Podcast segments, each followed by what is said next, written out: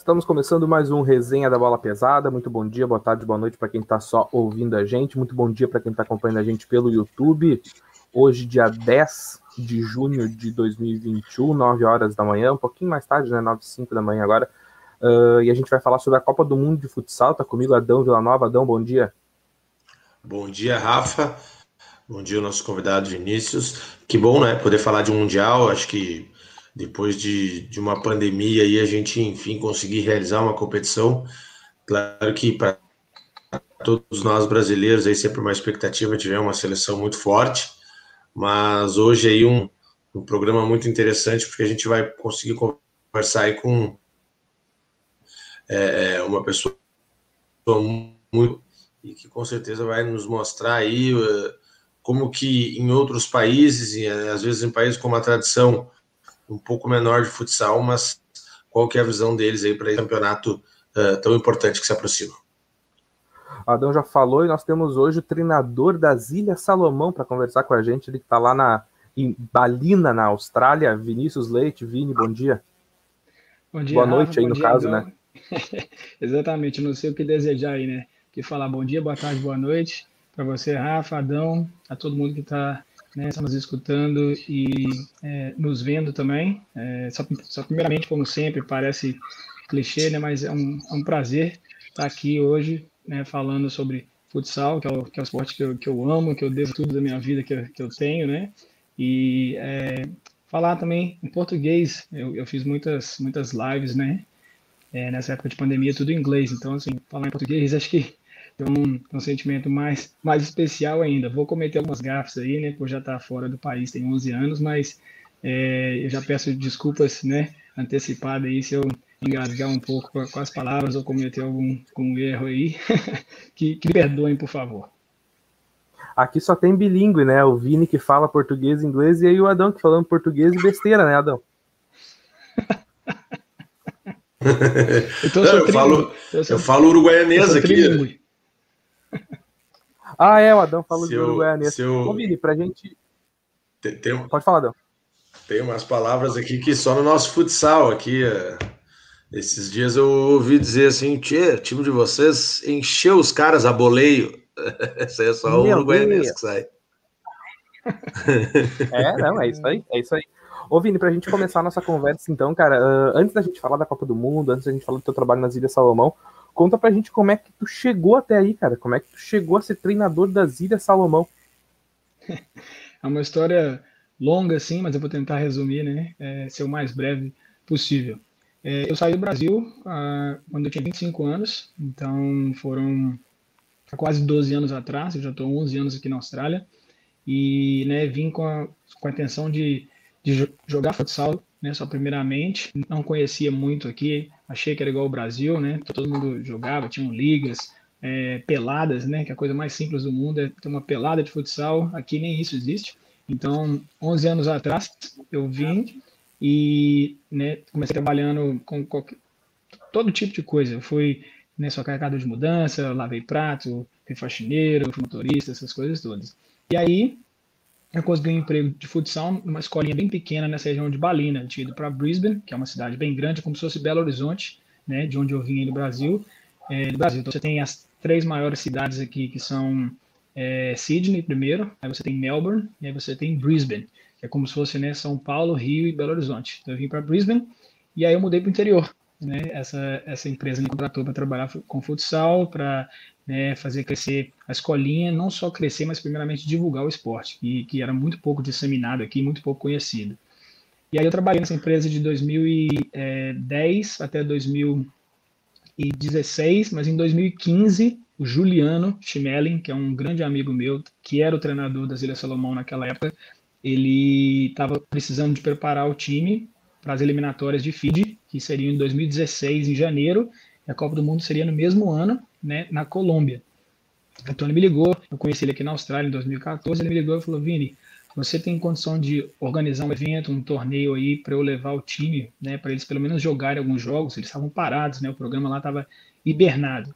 E aí ele falou, olha, tem como você né, organizar um evento? Eu falei, tenho, eu conheço alguns times aqui, alguns atletas, eu tento montar um, né, um torneio bacana. E aí consegui, liguei para amigos, times e tudo, a gente fez aqui em Balina mesmo.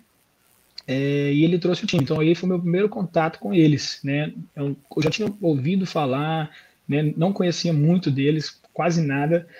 E aí o time veio. E o Juliano não veio. O Juliano teve um contratempo com a, com a esposa dele, né? É, e ele não pôde vir. Então eu acabei tomando conta do time para ele aqui, organizando, dirigindo ele para cima e para baixo, organizando toda a alimentação, acomodação, é, até lavando os uniformes, eu, eu, fiz tudo. Então eu criei uma afinidade muito grande com eles. E aí eles tiveram esse torneio, jogaram bem, prepararam, foram para as eliminatórias de 2016 de janeiro e classificaram. Aí o Juliano foi em retribuição ao meu trabalho e me convidou para integrar a comissão técnica que foi para a Colômbia em 2016. Eu fui como a última vaga que tinha era de treinador de goleiro. Ele já tinha até um assistente. E aí ele me chamou falou, oh, Vini, você quer ir? Eu falei, claro, se eu tiver que transportar água, entendeu? Eu, eu vou. É um evento único, é uma experiência incrível. Eu falei, eu vou. E aí esse foi o meu primeiro contato com ele. Em 2016 eu fui para a Copa do Mundo com eles na Colômbia.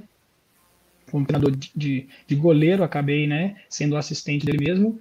E aí é, ele foi e saiu em 2018 e eles me chamaram pela proximidade que eu tenho aqui, né? As Ilhas Salomão são mais ou menos três horas e meia de voo e eu conheci os atletas né, muito bem. Acho que eles criaram uma afinidade, né? Porque eu não só treinei eles, mas eu cuidei deles. Eles, eles são um povo muito é, agradecido, muito humilde. Então, o convite surgiu em 2018, eu assumi em 2019, em janeiro, e aí desde então eu estou com eles.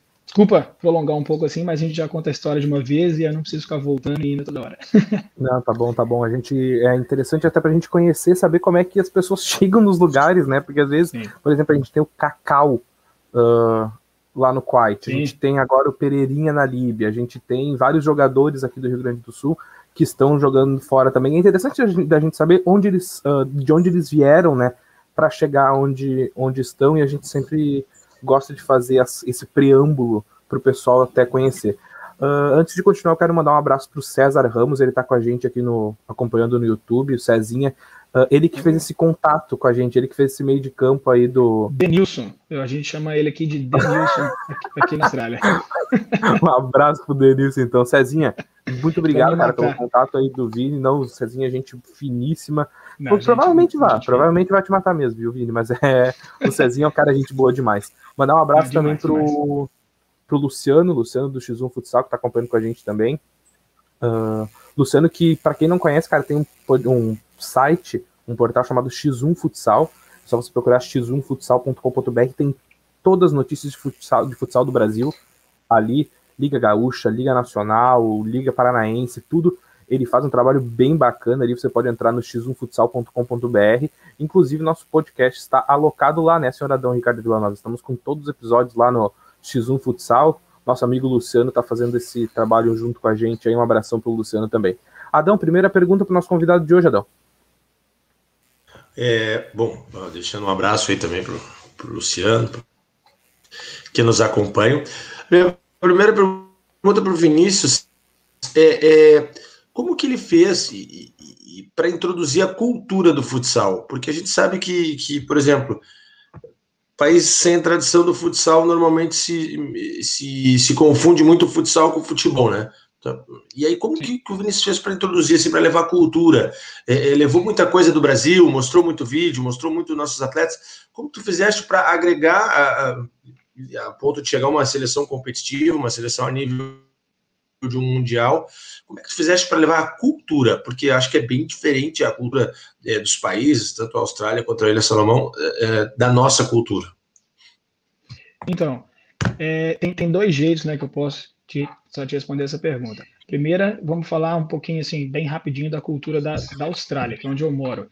É, é uma cultura que não, não, não existia né, há muito tempo atrás. Futsal, há 11 anos atrás, eu já, já a gente já percebe, né, quem está aqui há mais tempo, já percebe uma é, mudança muito positiva né, em termos da, do conhecimento. Primeiro, as pessoas descobriram o futsal e agora ele está se disseminando.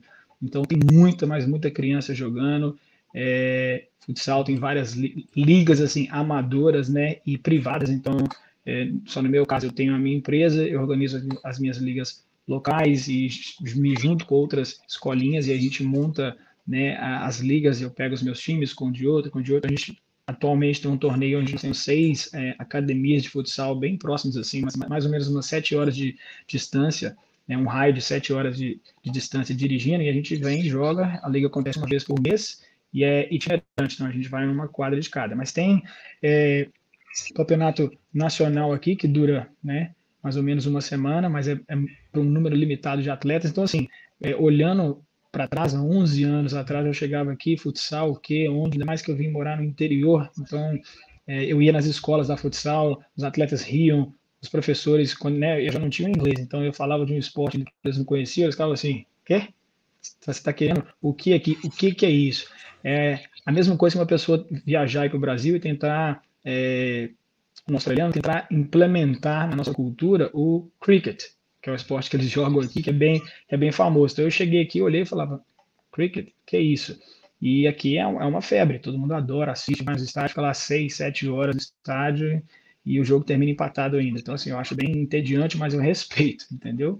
Mas o futsal, como a cultura do futebol também mudou bastante aqui, né? Até a própria Liga Nacional já está de futebol falando agora, está na televisão, está tudo. Então, assim, eles estão engatinhando com o futebol ainda e o futsal ainda vai demorar, entendeu? Não tem nenhuma federação organizada que faça uns torneios. É, é como eu disse, é muito disseminado agora, muita criança jogando, mas ainda é muito é, desorganizado, com né, é, academias individuais tentando fazer o seu próprio torneio, então acaba que vira uma, uma guerra de, de egos, ó, o meu torneio é melhor, a minha escolinha é melhor, em vez de ter uma federação que gerencia tudo e organiza tudo, e aí a gente vai e compete. Então, assim, acho que eles estão no caminho certo, mas está tá muito longe ainda de ser é, o que é aí no Brasil. Na Ilha Salomão, é o contrário, você não precisa nem de, de, mencionar a palavra futsal, eles são conhecidos, a Ilha Salomão é uma ilha do Pacífico aqui, eles são conhecidos, são conhecidos como os brasileiros do Pacífico. Então, eles, eles idolatram o Brasil, futebol lá, assim, as pessoas Literalmente, eu fui para lá, as pessoas ficam na árvore assistindo um estádio que cabe assim, um estádio pequeno, que cabe 800 pessoas para ver futsal, eles colocam 3 mil.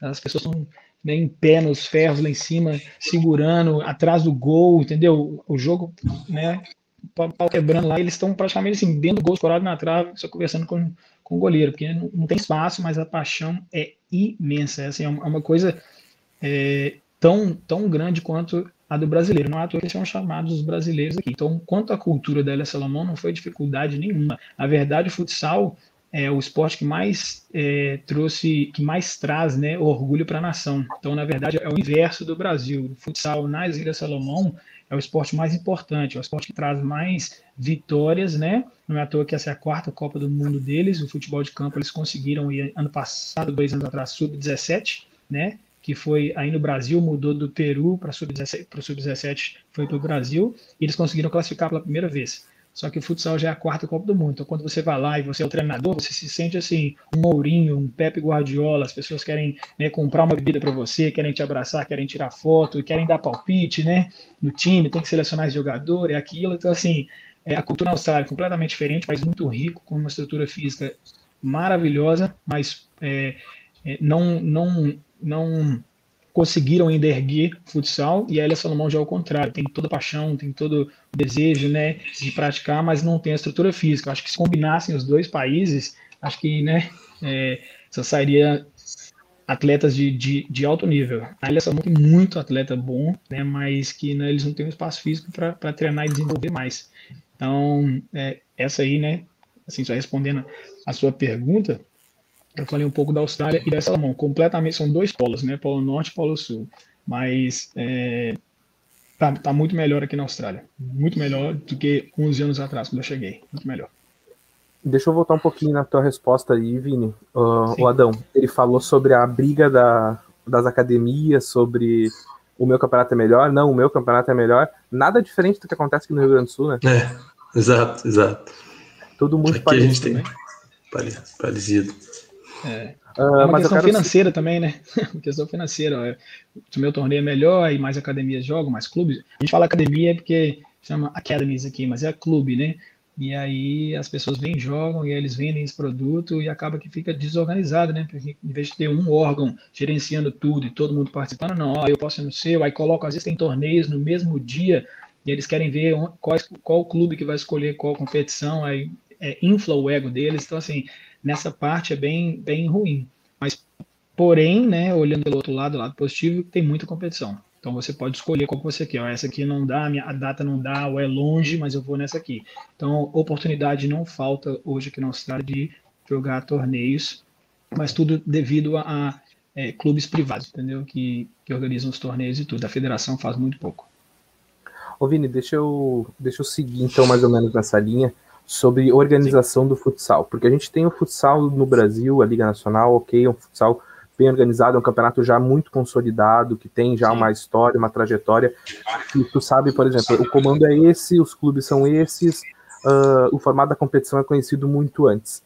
Mas alguns estaduais aqui no Brasil, eles são muito diferentes, assim, tem, por exemplo, a gente conversou com o Peri, treinador do Minas, lá é o Belo Horizonte, né?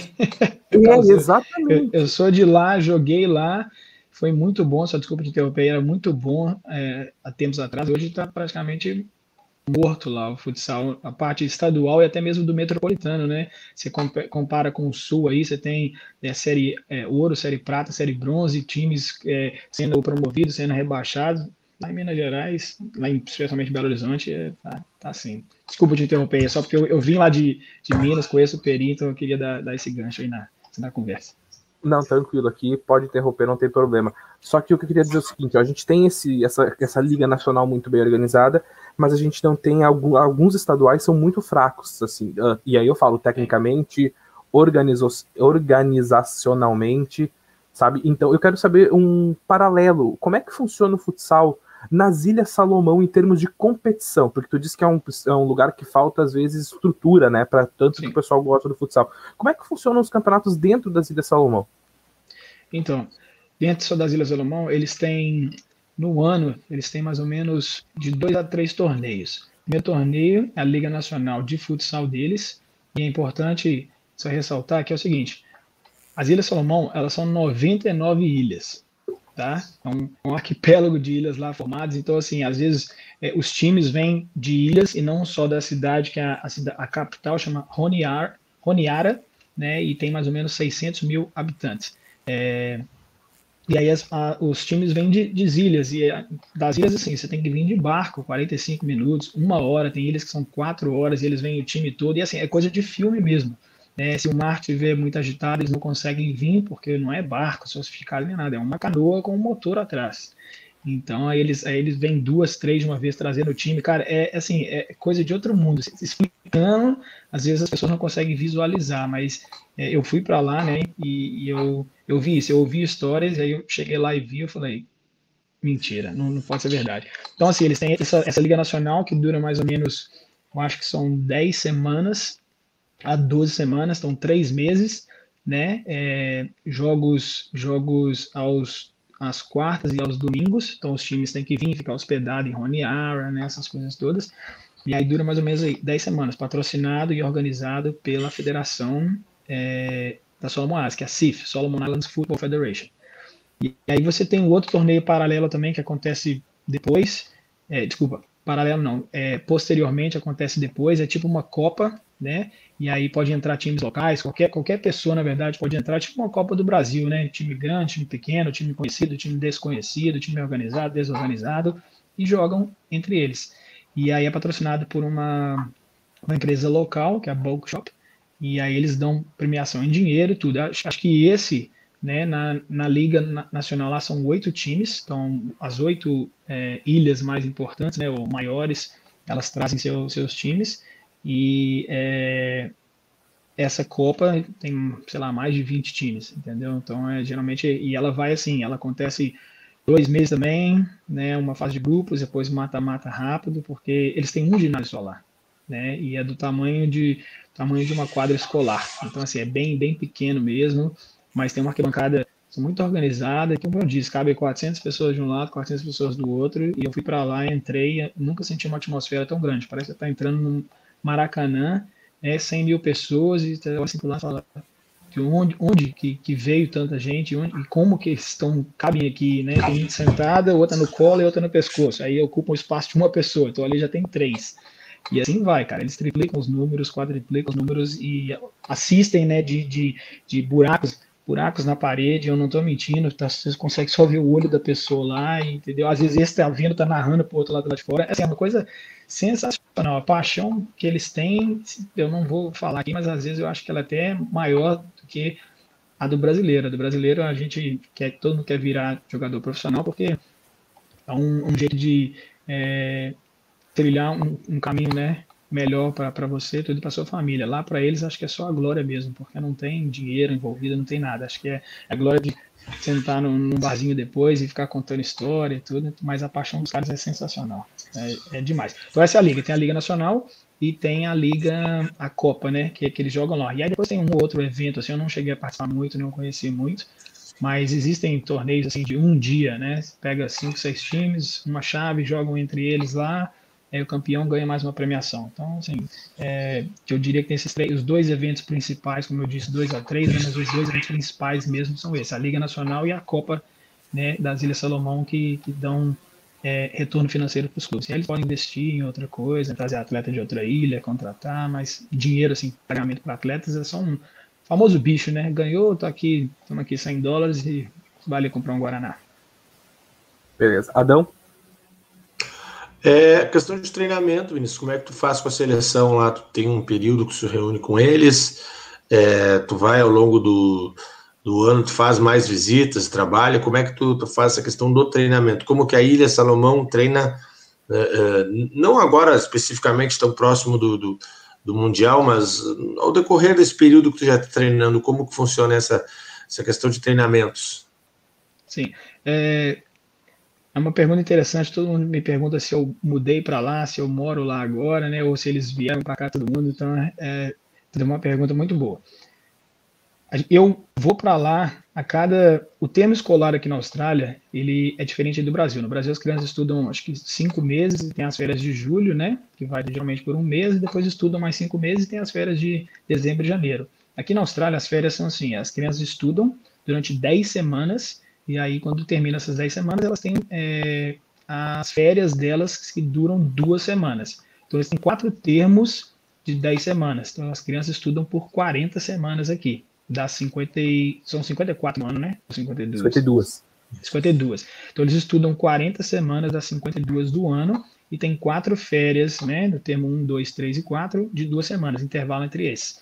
Então, quando eu assumi o projeto, é, eu tenho a minha empresa aqui, né, tudo a minha escolinha, meu clube, então eu não consegui, não conseguia ir para lá para morar lá. Tenho minha esposa aqui também, tenho meu filho, então eu não conseguia ir para lá. E aí é, o projeto que eu fiz foi, eu passo todas as sessões de treino para eles, né, através do só posso fazer um jabá aí, não sei, que é o Tactical Pad, que é o que eu sempre uso aqui, acho que todo mundo, a maioria, usa. E eu passo as sessões para eles, e aí eles é, executam lá, eu peço um feedback, eu peço uma filmagem para ver como é que foi, se é uma sessão nova, para ver como que eles né, tudo absorveram esse conteúdo novo, se for uma sessão que eles já fizeram, né, eu só peço feedback, como é que foi, se foi melhor que a primeira vez. E quando termina essas 10 semanas do termo escolar aqui, eu não trabalho nessas duas semanas, eu não tenho treino, a gente para para dar folga para todo mundo. Geralmente todo mundo viaja, e aí que eu vou para lá. Aí eu vou para lá e fico duas semanas com eles, e aí reforço todo o treino que eu passei, né? Faço tipo só uma avaliação daquelas 10 semanas que eu fiz, e aí eu treino dois períodos. Nessas períodos de 10 semanas que eu não tô lá, eles treinam geralmente três vezes por semana, segunda, quarta, sexta, ou terça, quinta e sábado, por causa da, da ilha, né, dos, dos outros comprometimentos dele. Quando eu estou lá, é, os jogadores que vêm de ilhas diferentes vão, ficam em Honiara, eu levo o, o meu meu treinador, né? Sou preparador físico, que é o Alexandre Argolo, ele vai comigo e a gente treina dois períodos, manhã e tarde, né? E é importante ressaltar, cara, que como é um país muito pobre, treinando manhã e tarde mexe muito com, com a dieta deles. Eles não têm muito o que comer lá, então, geralmente, assim, eles, eles têm duas refeições no dia. Então, se você treinar dois períodos, eles têm que escolher entre café da manhã e almoço, café da manhã e janta ou almoço e janta. Então, eles preferiam tomar café da manhã e jantar, e ficavam sem, sem refeição nenhuma nesse intervalo. Então, isso aqui não é contando história para né, tudo elevar meu nome, para me gabar, mas o Ale e eu, a gente comprava pão de forma e aqueles é, chup-chup, né, que a gente fala aí no Brasil, ou geladinho, que custa para a gente aqui na Austrália, custa 10 centavos, mas para eles é um dinheiro bem, bem alto assim, e a gente comprava, então esse era o almoço dos caras. É, ou era pão com atum, quando eles conseguiam trazer a lata de atum, que o atum de lá é exportado para a Austrália e tudo. Ou era pão com atum e esse geladinho, assim, uma garrafa de água. Esse é o almoço deles, nessas duas semanas que a gente está tá lá. Então, assim, é bem, é bem duro de ver toda a realidade deles e, e trabalhar pesado e cobrar resultado, né? Sendo que eles não têm as, mínima, as mínimas condições né, é, de, de dieta, de higiene, tem um banheiro só no estádio, então assim, é, é, é bem, bem precário, mas mesmo assim, cara, eles chegam com um sorriso né, no, no rosto, uma alegria para treinar, além da alegria, um respeito imenso, eles não olham você, né, só no olho, você, eles, eles, como se fosse assim, né, eles, como é que eu posso dizer, cara, a palavra, parece que eles têm medo só do treinador, entendeu? e de tanto respeito que, que, eles têm. Então, nessa questão aí é isso. Eu trabalho, voltando à minha pergunta, só para não perder a, a resposta, 10 semanas eles traba trabalham só eles, com um assistente técnico, que é um extra, um ex-jogador, e nessas duas semanas eu vou para lá e participo com eles. E eu tento intercalar, ou eu vou para lá duas semanas, ou eu trago eles para a Austrália e eles ficam aqui duas semanas. A estrutura física aqui é muito melhor, temos acesso à musculação, temos acesso à piscina, né, para auxiliar só na recuperação, e temos todo o equipamento aqui, né, uma quadra, um ginásio de tamanho internacional, que é o que eles não têm lá. Isso prejudica muito o jogo deles. Desculpa aí, gente, mais uma vez eu, eu, eu falo, falo, falo. É, se eu estiver falando aí, aperta o botão mute aí, me tira do, do áudio, deixa eu ficar só. Não, é bom, é bom. A gente, a gente quer. O intuito é esse: é eu e o Adão falar pouco e o convidado fala muito para a gente conhecer as diversas realidades, né? E essa realidade da Ilha Salomão, eu confesso sim que eu não conhecia realmente. Uh, Vinícius Cone tá mandando um, uma mensagem pra uhum. gente aqui. Vini é monstro, grande profissional e um ser humano de coração gigante. Saudades grandes, meu irmão. Esse aí, ó. Vini Cone morou aqui na Austrália, acho que dois, dois anos, três anos, casado com o Fabiano, tiveram uma, uma filhinha linda agora aí, Aurora. É, pô, é um irmão foi, foi embora um pouquinho antes né, só da pandemia, jogou aqui com a gente pela Just Futsal, que é onde eu trabalho aqui. E é, pô, um cara, um cara 10. Eu não chamo ele de Vinícius, né? Porque você vai ficar confundindo o nome. O apelido dele é Visconde de Sabugosa. Então, a gente chama ele de Visconde. Se você olhar uma foto, se ele puder mandar uma foto direito, você vai ver que é o Visconde. Então, até agora tivemos o Denilson e o Visconde. Ninguém sabe o nome deles, né? Mas, da parte, abração aí pro, pro Visconde. O Denilson já tá escutando aí, vendo também. São dois amigos que eu fiz aqui na Austrália que, né, que, que eu vou, pretendo levar essa amizade aí pro resto da vida. Uh, vamos falar um pouquinho de Copa do Mundo, então. A gente já está com quase meia hora de programa. Eu quero falar um pouco de Copa do Mundo, porque a Ilha Salomão está classificada e a Ilha Salomão vai jogar no grupo C, junto com Portugal, Tailândia e Marrocos. Exatamente, é isso que eu ia dizer. Primeiro time classificado. E aí caiu no grupo C, Portugal, Tailândia e Marrocos, além das Ilhas Salomão. Uh, vai enfrentar Portugal, cara. Portugal que tem o título do bicampeonato da, da Liga dos Campeões né, Sim. com, o, com Sporting. o Sporting e vem com um futsal na seleção muito bem jogado, muito uh, um dos melhores jo jogos do mundo hoje na seleção portuguesa. Sim. Mas ainda tem Tailândia e Marrocos. Como é que tá esse grupo aí? Como é que vocês viram esse sorteio, Vini, para essa Copa do Mundo com Portugal, né? Portugal que é talvez seja, talvez seja não, é a favorita nesse grupo de vocês. Sim, só com certeza. Eu não vou aqui mentir ou iludir ou né, é, ser hipócrita de falar não, nós temos né, chances, nós somos o melhor time, nós vamos para cima deles. Isso se eu estivesse treinando a seleção brasileira, com certeza eu falaria isso. Com a Salomão, a gente tem que ser bem realista, é, humilde, de reconhecer que não estamos no mesmo nível deles, né, da, das outras equipes. Mas não, não vamos deixar também de jogar contra qualquer oponente porque eles são melhores que a gente. Né? Nós, nós só classificamos, temos que, que focar no, no, nosso objetivo, que é tentar primeiro sair da fase de grupos, ganhar já é uma, uma meta muito mais difícil de alcançar, mas a gente quer fazer história, a gente quer sair da fase de grupos pela primeira vez. Eles conseguiram uma vitória em 2000, se não me engano, 2012 contra Guatemala, é, e foi isso, é um, é um histórico deles, é, é, essa vitória. Então eu pretendo, né, é, fazer mais do que a história com ele, vai sair da fase de grupos e, e dar para essa nação que ama o esporte essa alegria que acho que para eles vai ser como se tivesse ganhado a Copa do Mundo. Então vamos lá, Portugal, um dos melhores times, como você falou, né? Bicampeão da, da Liga dos Campeões com o Sporting, produzindo atletas de, de alto nível, é, tão, tão bom quanto os espanhóis e os brasileiros. Antes era Rússia, Itália, Brasil, Espanha, Portugal chegou aí, já é a quinta do mundo, né, no ranking da FIFA atual, já é a quinta seleção do mundo,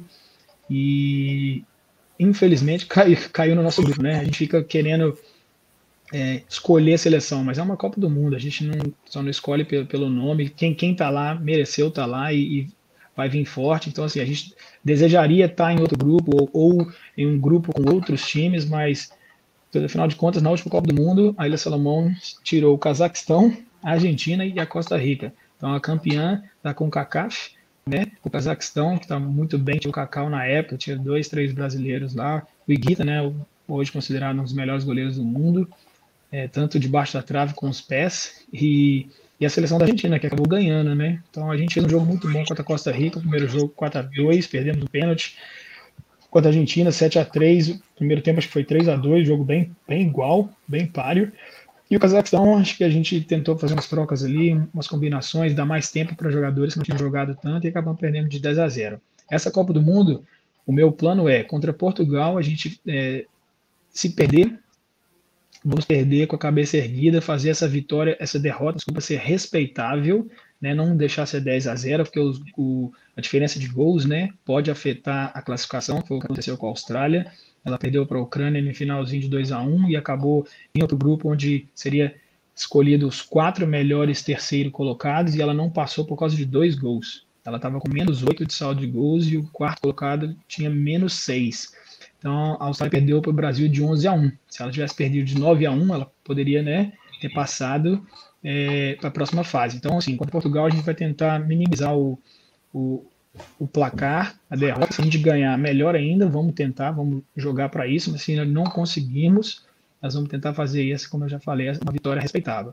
Tailândia e Marrocos já dá para sonhar para pontuar. Né, a gente, a gente, eu já estou vendo todos os jogos da Tailândia nos últimos dois anos, né?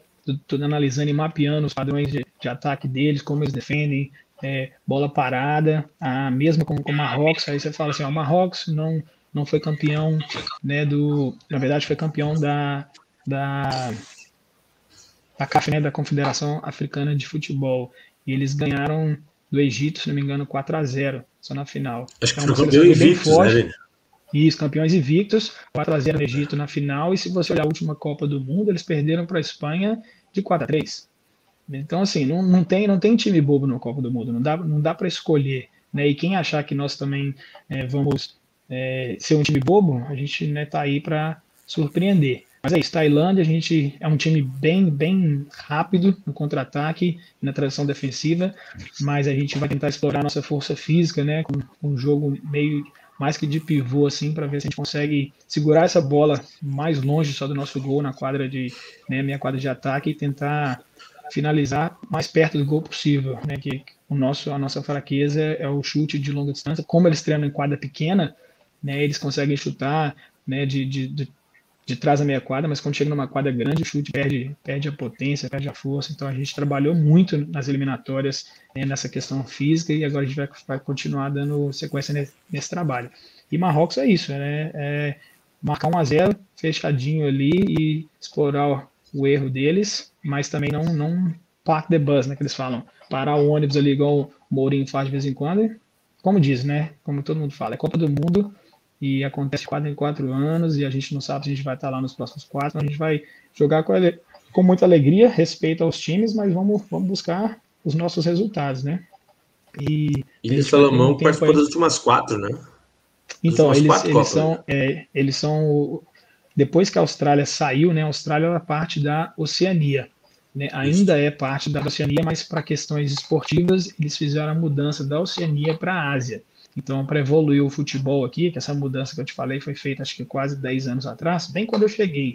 Então, assim que eles mudaram para a Ásia, eles deixaram de ser os melhores da Austrália, começaram a jogar contra Japão, né, contra China, e aí começaram a ter aqueles resultados é, menos, menos vitoriosos e menos expressivos. Eles jogavam contra as outras seleções e ganhavam de 5, 6, 7, 10 a 0 no futebol de campo. E agora eles né, são os underdogs, eles estão sempre correndo atrás. É, e aí isso ajudou a evoluir o futebol aqui. Então, desde que a Austrália saiu, a Ilha Salomão se tornou é, a como é que fala? O rei, né? Eles são chamados de King of Oceania, os reis da, da, da Oceânia, desculpa. E é, não, não, não foi fácil, apesar de ter ido para as quatro Copas, eles quase perderam para o Tahiti, acho que eles estavam perdendo de 4 a 0 e viraram 6 a 4 na, na final. É a última Copa do Mundo, as eliminatórias, se vocês puderem olhar no YouTube aí, quem quiser assistir, a gente estava perdendo para a Nova Zelândia de 4 a 2 faltando dois minutos para acabar o jogo. A gente fez 4 a 3 com é, um minuto e pouco para acabar e empatamos com 20 segundos. Entendeu?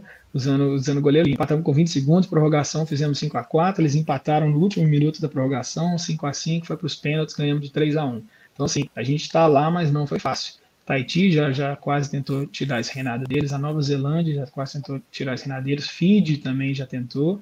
Então, é, eles trabalharam bastante. É né? um país que está em evolução e esse ano eles estão construindo a quadra internacional, tamanho internacional. Eles vão sediar em 2023 os jogos, é como se fossem os jogos pan-americanos. Nosso chama. É, Sim. São, são os Pacific Games. Então, eles receberam dinheiro da, da, da federação da FIFA para construir o estádio, melhorar o campo de futebol. Então, acho que é, a partir desse ano, o, o o esporte lá vai é, ter, vão ter 3, 4, 5 anos aí muito promissor. Espaço físico para treinar, os atletas né, não vão poder dividir, ter que dividir quadro com outros esportes, então vai ter um, um estádio, um ginásio dedicado ao futsal. Então eu estou bem, bem esperançoso aí para os próximos quatro anos que estão por vir para a Ilha Salomão e né, tomara que para mim também que eu esteja envolvido nesse projeto aí. Antes do, antes do Adão fazer a pergunta dele, eu quero colocar na tela a pergunta do Luciano, do X1 Futsal. Uh, qual a opinião dos amigos sobre o suporte de vídeo que vai ser implementado na Copa do Mundo de futsal? E aí, Vini, árbitro de vídeo, VAR na Copa do Mundo. Eu li que alguma coisa sobre desafio dos técnicos também. Qual é Sim. essa. Como é que vai funcionar isso aí? Como é que tu tá vendo essa mudança na, na regra para essa Copa do Mundo? Cara, vai ser igual o tênis, né? Acho que o tênis por, por sete, não sei, o atleta tem três desafios que ele pode escolher. Me perdoe, eu não jogo tênis, então eu posso estar falando besteira, mas eu sei que tem um número né, de challenges, desafios que eles podem é, escolher, nem sempre está certo, mas às vezes quando tá pode, pode mudar o curso do, do jogo, né? Eu acho que é uma mudança muito positiva, mostra que, que o futsal está caminhando lado a lado com o futebol. Se eles querem trazer o melhor do futebol para o futsal, quer dizer que estão se importando um pouco mais o futsal, deveriam se importar muito mais, mas pelo menos isso aí já, já ajuda um pouco. É, e eu vou achar muito interessante, porque só contando um fato, na última Copa do Mundo contra a Costa Rica, é, o nosso goleiro fez uma defesa, né, e a bola estava entre as pernas dele, estava sentado, o atleta da Costa Rica, só não me lembro o nome, ou o número do atleta, ele veio e chutou a bola, mas ele chutou, na verdade, a canela do nosso goleiro. Então, nosso goleiro se levantou a mão com dor, a bola sobrou para o atleta, ele foi e fez o gol. Eu não sei se me engano, foi Costa Rica ou Argentina. O jogo estava bem, bem, bem parelho. E o juiz, né, permitiu o gol. Então, se eu tivesse né, esse challenge, esse desafio, eu poderia ter, é, eu poderia contestar, eles iriam analisar e ver realmente que o atleta, né, é, oponente não, não acertou a bola, acertou a canela do goleiro, consequentemente ele com dor removeu a perna, a bola sobrou no pé do atleta, ele fez o gol vazio. Então acho que eles iriam voltar isso aí, poderiam trazer o um momento, né, de volta para o jogo, é, para a gente, para o nosso lado, e poderia ter talvez mudado o curso da história do jogo, né? É, ou ter um gol a menos, como eu disse, né, o exemplo da Austrália, pode, pode às vezes te ajudar lá na frente, né, você perder de 5 a 1 e outro time perdeu de 5 a 2, né, então eles passam porque eles têm um gol a mais que vocês, ou tomaram um gol a menos que vocês. Então, assim, acho que é uma mudança muito positiva, muito interessante. A gente vai ter um congresso com a FIFA, eles vão explicar direito mais sobre essa regra, que acho que foi, foi anunciada tem pouco tempo. Então, assim, os, os treinadores não foram é, contactados ainda, né? Pelo menos eu não, ainda não, mas a gente vai ter um, um webinar aí com a, com a FIFA e eles vão passar todas as coordenadas, quando vai ser, estão falando que vai ser um por jogo, estão falando que vai ser um por, por período, né? Um por tempo, como você pede tempo técnico também, então assim, você vai ter o tempo técnico e além, e a, além disso, esse desafio aí que você pode fazer. Então, acho muito interessante, muito positivo, muito válido e é, vai ser pela primeira vez, né? Só vamos ver como é que os times vão sair, se vão usar, não vão usar, quem vai usar, quando usar. Espero, ó, esse aí eu não sei se foi, será que eu espero outro, esse outro não. Então é uma coisa tática também, né? É, eu não uso agora, que eu acho que foi gol, deixa lá na frente, eu posso contestar. Então vamos ver como é que vai, vai desenvolver essa história aí. Interessante. É, eu vou te dizer, Rafa, eu acho interessante. Uh, acho que o Vinícius fez uma baita colocação, que é como que isso vai funcionar. Porque é, é, a partir do momento que a gente implementar isso pro treinador, é, o futsal é mais fácil o contato entre os participantes, né? Então, por exemplo, deu um lance lá, é, tu pode perguntar para o teu jogador, olha, faço o desafio ou não, qual vai ser a regra. Agora, a grosso, a grosso modo falando, é ótimo, né? Como no futebol vai ter dificuldades no começo, vai ter interpretações, vai, ainda mais no Mundial, né? Que tu pega seleções tão com culturas tão diferentes, então às vezes até a arbitragem ela, ela tem que passar por esse processo, né? Uh, mas acho que é uma tendência, espero que chegue logo no Brasil, espero que chegue logo em, nas competições aqui que nós participamos, porque realmente é, é, é, uma, é uma tendência mundial, assim como a questão do streaming, a questão da filmagem uh, dos, dos, dos jogos. Espero que o VAR também chegue e nos ajude, né? Agora, claro, o Mundial. Eles iam ter que te mostrar, né, Adão? Pois é, tu viu, né? A gente filmando ali alguns. Eu tenho mais outros aí dos dois jogos. A arbitragem Uma... ainda é um, é um, problema, né? Sim, sim. Uma coisa só que, né, que vale, vale ressaltar também nessa questão do VAR é quanto tempo vai demorar para o árbitro tomar aquela decisão, né? É. eu, eu, eu lembro ah, no futebol. É um eu lembro só que no futebol, né, tava dando no nervo aí, que demorava 3, 4 minutos, ainda demora, né, os jogos aqui, tá na, na Champions League, aqui até mesmo na Austrália, demorou, demorou, então assim, isso pode afetar também o momento do jogo, né, se um time acaba de fazer um gol, tá indo para cima, tá precisando de mais um gol nos últimos dois minutos, aí o juiz vai lá, o árbitro vai lá, demora, né, dois, três, quatro minutos, conversa aqui, não sei, não decide, olha um pro outro, aí você já vai olhar ali, três, quatro minutos. No futsal, né, é, pô, isso, isso, isso, pode afetar muito é, aquela, aquele momento do, do, jogo. Então, assim, vai ser interessante nessa parte que eu falei, quanto tempo vai demorar para eles tomarem uma decisão a partir do momento que o treinador é, desafiou é. aquela jogada. Então, é, essa é a parte assim, que eu vejo mais negativa, né? Se demorar muito, é melhor não ter, deixa, deixa acontecer do jeito que estava, mas se eles forem bem rápidos na tomada da decisão após pedido do desafio, é, vai, ser, vai ser muito positivo para o esporte, vai engrandecer o esporte e eu só vejo isso com, com bons olhos. Adão.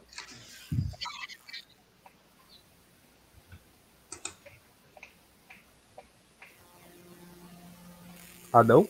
Como é que tu acompanha o nosso futsal aqui, futsal brasileiro 8, tá bem aqui? Acho que agora retornamos. Agora sim, agora pode continuar. Sim, Isso? Tá de volta. Sim. Pode, você pode fazer a pergunta de novo? E, queria ver com o Vinícius o acompanhamento dele para o nosso futsal, futsal brasileiro. Sim, sim. É, eu, eu, aqui, Rafa. Não, Adão, peraí, só um pouquinho. Ele entendeu a pergunta, como é que, tu como é que ele acompanha o futsal brasileiro? Aí sim. ele vai, vai responder. Sim, sim. Tudo entendi a pergunta. É, eu acompanho, né? Eu fiz assinatura de um aplicativo que, que passa os jogos aí. Eu não vou fazer o jabá, porque eu já fiz do, do outro aí. É, não, pode falar, acompanho... que não tem problema, que a gente está para divulgar o futebol é, mesmo. É a, é a TV, como é que chama? T, TVN? Não. TVN Sports. É, isso, eu, tudo fiz o aplicativo que é através da LNF TV, né, que, que faz. É, eu eu assisto jogos, geralmente os jogos do sábado de manhã aqui para mim, que é sexta-feira aí no Brasil quando tem, ou às vezes no, domingo. Eu tenho muitos amigos ainda que, que jogam, né? Que, foi, que foram só da minha geração. Então tem o Pintinho, que se não me engano está no Cascavel agora, tem o Nando, né? Que está tá lá na, na Rússia, mas assim, eu tenho muitos amigos que eu fiz quando eu fui para Minas aí, né? Com, com atletas aqui da Austrália. Então, tudo eu conheci o, o Caio, que está no Corinthians, conheci o Bruninho, Zequinha, né, a galera toda do Minas lá, Peri, Perdigão, né, eu tô sempre, sempre acompanhando os jogos aí, dando uma força para eles, pelo né, o time, time da cidade que eu vim, então assim, acompanho, não sei muito o nome só dos jogadores, porque não dá para ficar prestando atenção nessa parte, mas acompanho os jogos, resultado, tenho os aplicativos aqui no meu celular, e, né, tô, tô, tô sempre isso, a futsal é minha vida, toda a minha paixão, como eu disse no começo da, nessa da entrevista, eu devo tudo que eu tenho hoje, onde eu estou, onde eu cheguei, né, e onde eu vou chegar, tudo, tudo é futsal, então não tem como não assistir. E, e não tem essa futsal aqui na Austrália, então eu tenho que assistir um dos melhores futsais do mundo, se não o melhor, que é o brasileiro, e o espanhol. Acompanho os dois, né? A LNF lá no LNFS e a Liga Futsal. Então, acompanho os dois sim, tô, tô sempre acordando de madrugada. Minha esposa, de novo, falei, é, de novo, não tem jeito não. Ô, Vini, aí acordo de manhã eu... com olheira, com olheira. Deixa eu te perguntar nesse, nesse sentido ainda, então, porque tu é um cara novo, né? Tu tem 37 anos, tu é treinador das Ilhas novo, Salomão. Obrigado, obrigado. É, é, já tô não, careca, não, né? já, já tô careca, já. Bonito, digamos, bonito sim, novo não. Mas vamos lá. Os caras, o Vini aqui, tá chamando de Visconde Sabugosa, Sabugosa, ele chamou de Enéas, viu? Então. Nossa senhora, né? Aí... É, não. Se eu botar o óculos aqui, ó, meu número é 56, vote em mim. É, é não, aqui o mais devagar voa. Ô, Vini, o... sobre essa questão do jogo jogado dentro da quadra, uh, tu, tu disse que acompanha o futsal brasileiro, acompanha o futsal espanhol, tu falou da Rússia, falou da Itália, uh, de Portugal, tá no teu grupo também. Tu pega referências desses, desses campeonatos para levar para o teu time? Como é que tu faz para o que? Quais são as tuas referências como treinador para aplicar no teu trabalho hoje? Sim, sim. Como já tem muito tempo que eu estou aqui fora, né? A gente perde um pouco da, de, do, do, contato, né? Do, dos cursos que acontecem aí no Brasil. Essa pandemia teve alguns cursos online, né? Que, que eles fizeram, tudo eu acompanhei, fiz. Mas hoje é, o meu conhecimento que, que eu tenho, né? Que eu adquiro, estou adquirindo, vem muito dos e-books, né, que as pessoas fazem. Acompanho muito e sigo muito o Perdigão e o Pablo, que tem o projeto P2, o Marquinhos, né, o Marquinhos Xavier, que dispensa comentários, é, o Bié, do, do Corinthians, o Mr. Ricardinho, né, o Paulinho Cardoso, que estava em Minas antes, depois foi para o Pato, não, não sei onde ele está agora, então assim, eu estou sempre, o tá Daniel Júnior, né, né, o Daniel Júnior, que é um cara assim, excepcional, faz um trabalho maravilhoso. Então, assim, essas, essas pessoas eu tento me associar com elas de algum modo, mandando uma mensagem né, só no Facebook, tudo. Alguns dão, dão moral, outros olham e falam assim: quem que é esse cara? Mas, e aí eu compro, né? Eu compro, compro os e-books dele, todo, todo o material que eles têm.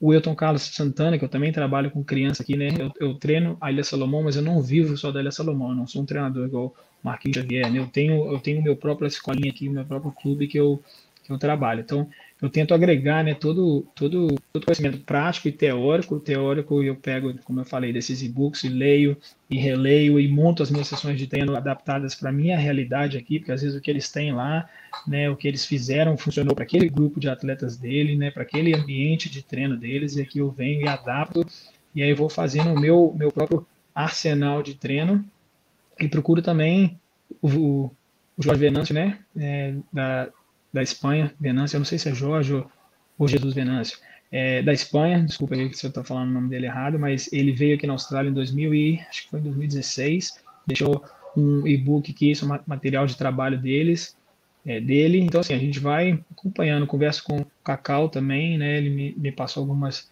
algumas atividades, então assim, você, sempre vai tentando se associar aos melhores. Se você um dia quer ser né, o melhor, você tem que se rodear dos melhores. É, as pessoas falam que você é o fruto né, de, da, você é o fruto da, das cinco pessoas que você se rodeia mais. Então, se eu né, do lado desses feras aí que eu já mencionei o nome, né, eu estou tentando fazer o melhor trabalho possível que eu posso com a seleção que eu tenho. Primeiro com o clube que eu tenho aqui e aí agora com só com a seleção. Aprendi muito com o Juliano também, né, que me deu essa oportunidade de estar com Salomão.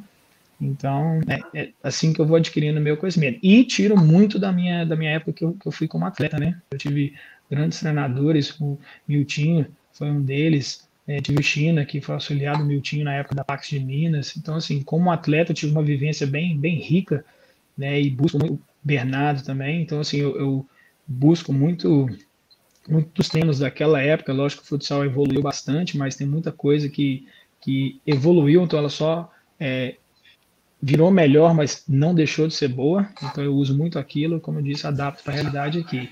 E fiz os cursos da, da Ásia também, né? Da AFC, da Asian Football Confederation. Eles têm a licença 1 aqui, né? Que eles passam alguma coisa no conhecimento, mas é, minha, minha, meu conhecimento todo vem do Brasil mesmo. Aqui na Austrália você aprende muito pouco com futsal, até porque você está mais ensinando do que está aprendendo. E é, o ensinar é aprender duas vezes. Então, eu, eu ensinando os atletas, eu né, ensinando outros treinadores, eu estou aprendendo também, mais ainda. Então, essa é a minha linha né, de, né, de, de trabalho aí, mas é, o Brasil, para mim, sempre vai ser e sempre será uma referência. Sempre foi e sempre será uma referência. Adão. Não, é, é, é acho que uma, uma, o Vinícius falou muito bem aí sobre a vida dele, e aí a, minha última pergunta seria: o profissional, Vinícius, se vê fora da, da Oceania, se vê fora da Austrália, se daqui a pouco tivesse uma proposta para ir para outros lugares, para um, talvez, não digo mais desenvolvido, mas para lugares diferentes, trabalhar com futsal. Como que hoje o profissional Vinícius vê isso? Não, o caminho é ficar por aí mesmo, ou daqui a pouco teria vontade de, até por é, é, ser um treinador de Copa do Mundo, né? Daqui a pouco de estar recebendo ofertas aí para outros lugares do mundo, como o Vinícius vê isso? Sim.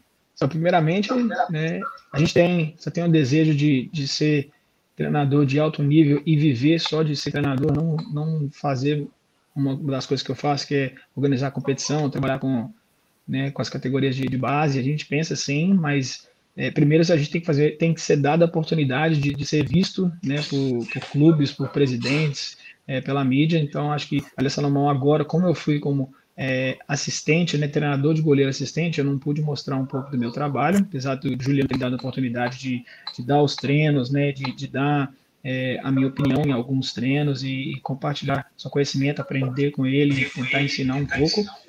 Eu já conversei né, com a minha esposa, tem 11 anos que eu estou aqui na Austrália, construí uma, uma empresa aqui de mestre de futsal, um clube.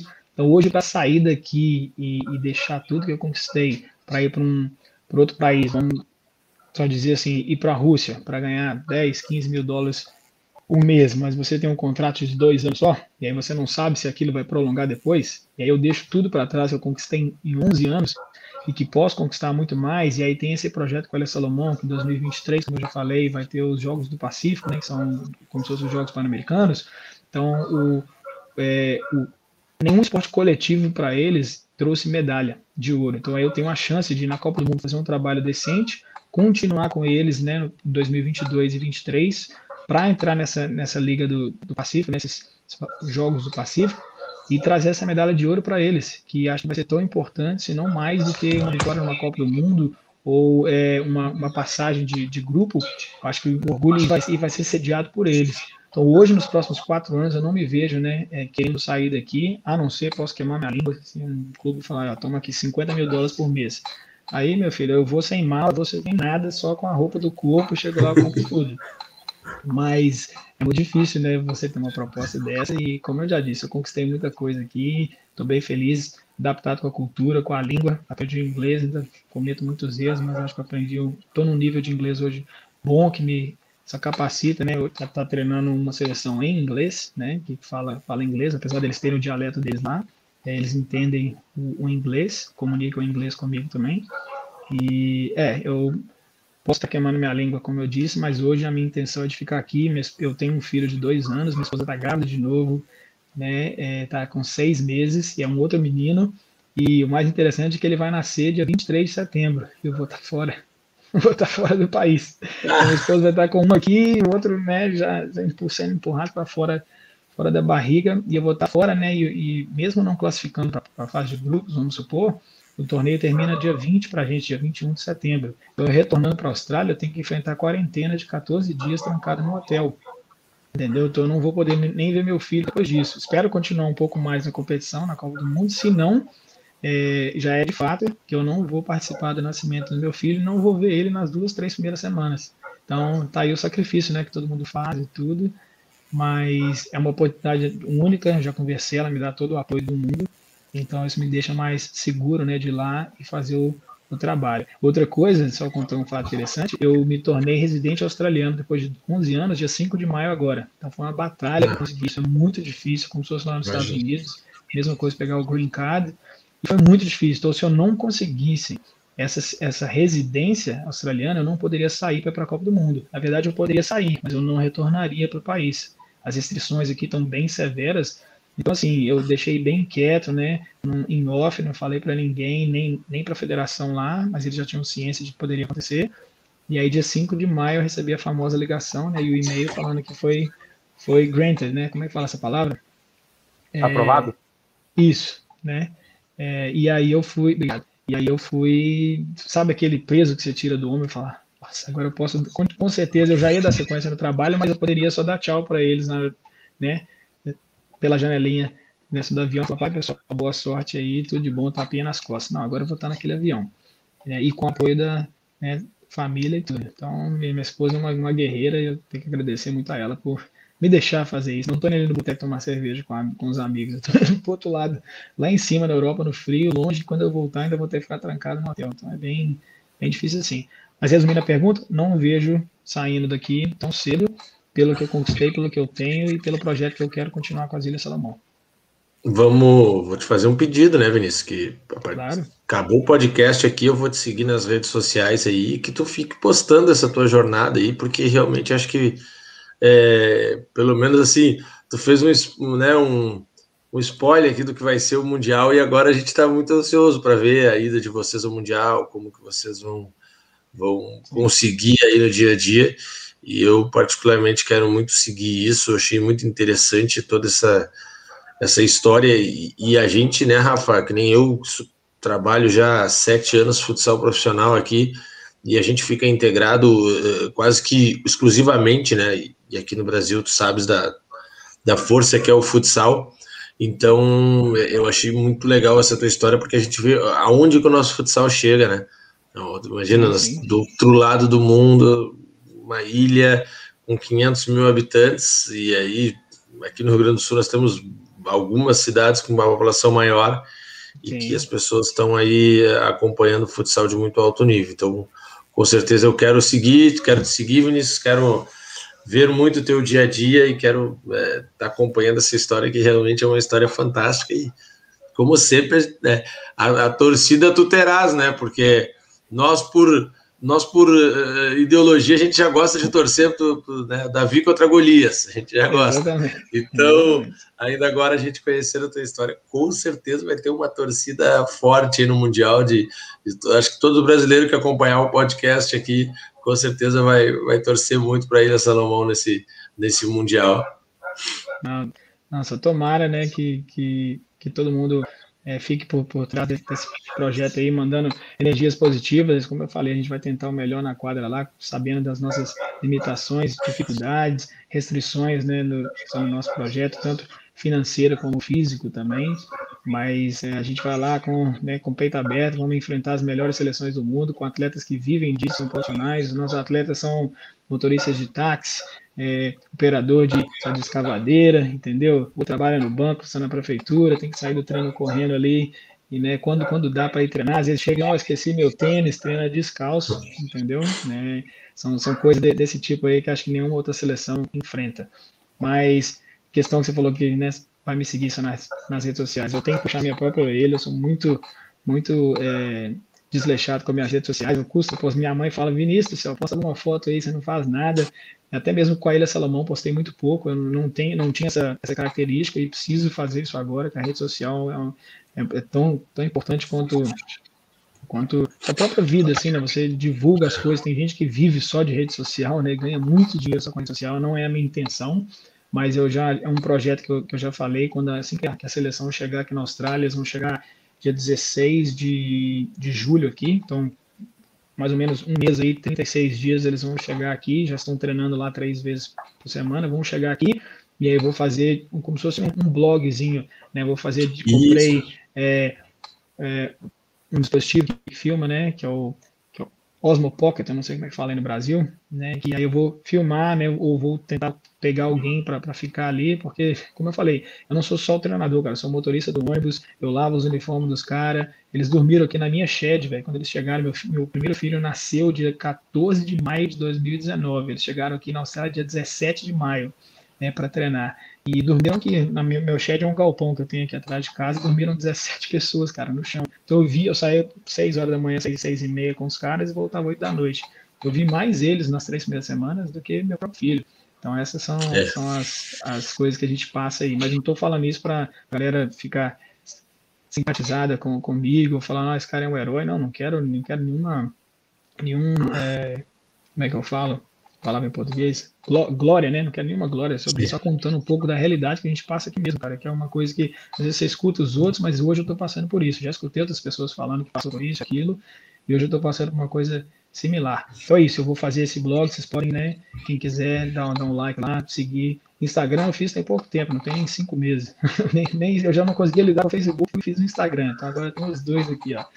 Mas eu vou, eu vou fazer isso mesmo. Tem uma pessoa está me auxiliando aqui agora que eu vou divulgar esse trabalho aí que vai ser bem bacana. Fazer o blog do dia aí, o que, que aconteceu com os atletas, alguns é. lances do, do treino, né, eles almoçando, jantando, alguma coisa né, desse tipo, para a galera acompanhar mesmo essa jornada que pode ser né, a última minha ou pode ser uma das, das, das é, várias que, que estão por vir aí. É, eu acho que tu deves fazer, e eu particularmente uso muito a rede social, porque o nosso esporte ele não tem ainda uma, um acesso, ele não tem ainda um acesso na, na grande mídia, né? Então a gente tem que usar a rede social aí para para estar tá divulgando e para estar tá vendendo. Então, que bom, que bom, Vini. Eu com certeza vou vou vou estar tá acompanhando aí, porque que nem te, te comentei mesmo sem saber desse teu projeto, que, que realmente quero quero acompanhar o dia a dia, quero ver como é que vocês vão se virar aí. Não, com certeza. Thaís Carvalho Segue tá te lá. mandando um abraço aí, Vini.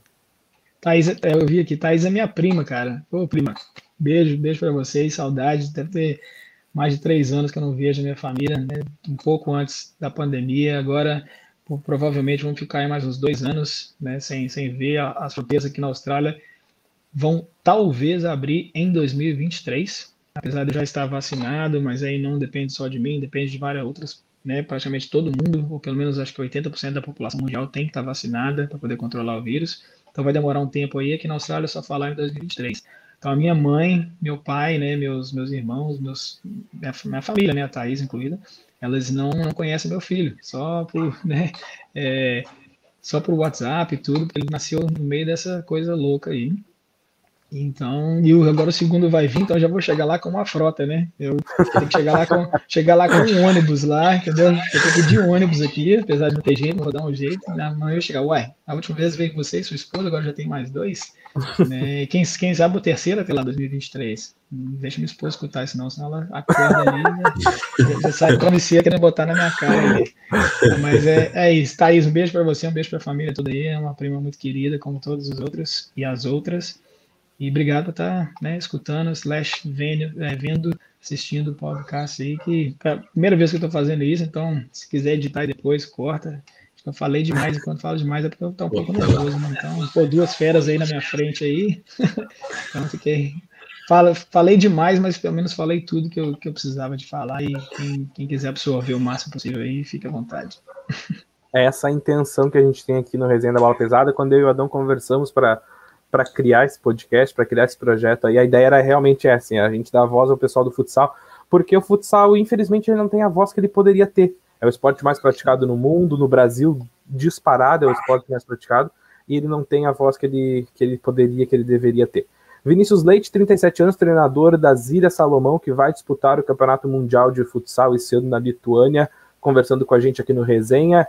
Começamos às nove da manhã, daqui a pouquinho já vai estar no Spotify, no Deezer, na Apple Podcasts, Google Podcasts, onde você uh, ouve podcast, vai ter o Resenha da Bola Pesada. Vini, te agradecer pela presença, cara, te agradecer pela participação, por ter aceito o convite, por, contar, por nos contar a tua história, a história dos jogadores das Ilhas Salomão, e como o Adão falou, pode ter certeza que a gente vai estar na torcida pelas Ilhas Salomão nesse Mundial. Obrigadão. Cara, eu falei, Rafa, Adão, prazer, né? Não conhecia vocês, o César intermediou esse, esse contato nosso aí, pode ter certeza que agora nós vamos é, continuar essa amizade aí, ou pelo menos é, seguir é, uns aos outros na nas redes sociais e, e né, tô, tô aberto aí para um próximo convite depois da Copa do Mundo para falar né, sobre a experiência ou é, a qualquer outro dia, qualquer outro evento que quiser me chamar, estarei disponível. Como eu disse, é um prazer falar de futsal, mais ainda falar de futsal em português, né? Que em inglês aqui às vezes você fala um tanto de coisa e fica, ah, é, tá, o Brasil, ah, não, legal. Eles não, não sabem é, o, o que o futsal significa para a gente. Então, às vezes entra num ouvido aqui deles, sai do outro, porque não tem tanto significado como, né, como se for brasileiro conversando com brasileiro ou espanhol, né, que, que vivem, respiram, comem, né, dormem pensando em futsal. Então, mais uma vez aí, muito obrigado pelo convite, Rafa, Adão, É um prazer estar falando aqui de novo é, sobre isso e vamos, vamos lá. Né, cruzar os dedos aí, acompanhe a gente, manda energia positiva, que na Copa do Mundo a gente vai precisar muito né, de, de todo o apoio que a gente né, puder ter aí, tanto assistindo, comentando, mandando energias positivas e, e, tanto lá, né? Tem muita pessoa que se puder ir lá assistir já, já falou que vai mostrar o, o, o apoio deles para a gente. Então, da pessoal da Polônia, da Alemanha, que eu conheço alguns amigos, falaram que vão, vão para lá dar aquele apoio, gritando no ginásio lá. Só um vai dar até eco, mas até, pelo menos vai, pelo menos estar tá gritando para a gente aí. É isso aí. Adão Villanova, treinador da Associação Esportiva Uruguaianense, conversando com a gente também aqui. Adão começou a Liga Gaúcha, meu querido. Ah, nem lembro disso. Pô, comecei perdendo, deixa pro próximo, quando a gente tentar uma vitória aqui. Tá bom. Adão, valeu, cara. Obrigadão. Valeu, valeu, obrigadão, Vini. Obrigadão, Rafa. Também, né, cara? Duas, uma, dois jogos fora aí, uma viagem maluca, Vacaria e Lagoa Vermelha. Chegou ontem e hoje já tá aí com a gente. Obrigado, cara. Bora, vamos dentro. Futsal vale a pena tudo isso, tá? Forte abraço, Vini. Vamos estar na torcida, com certeza estaremos acompanhando. Rafa, até o próximo. Que programa nota 10.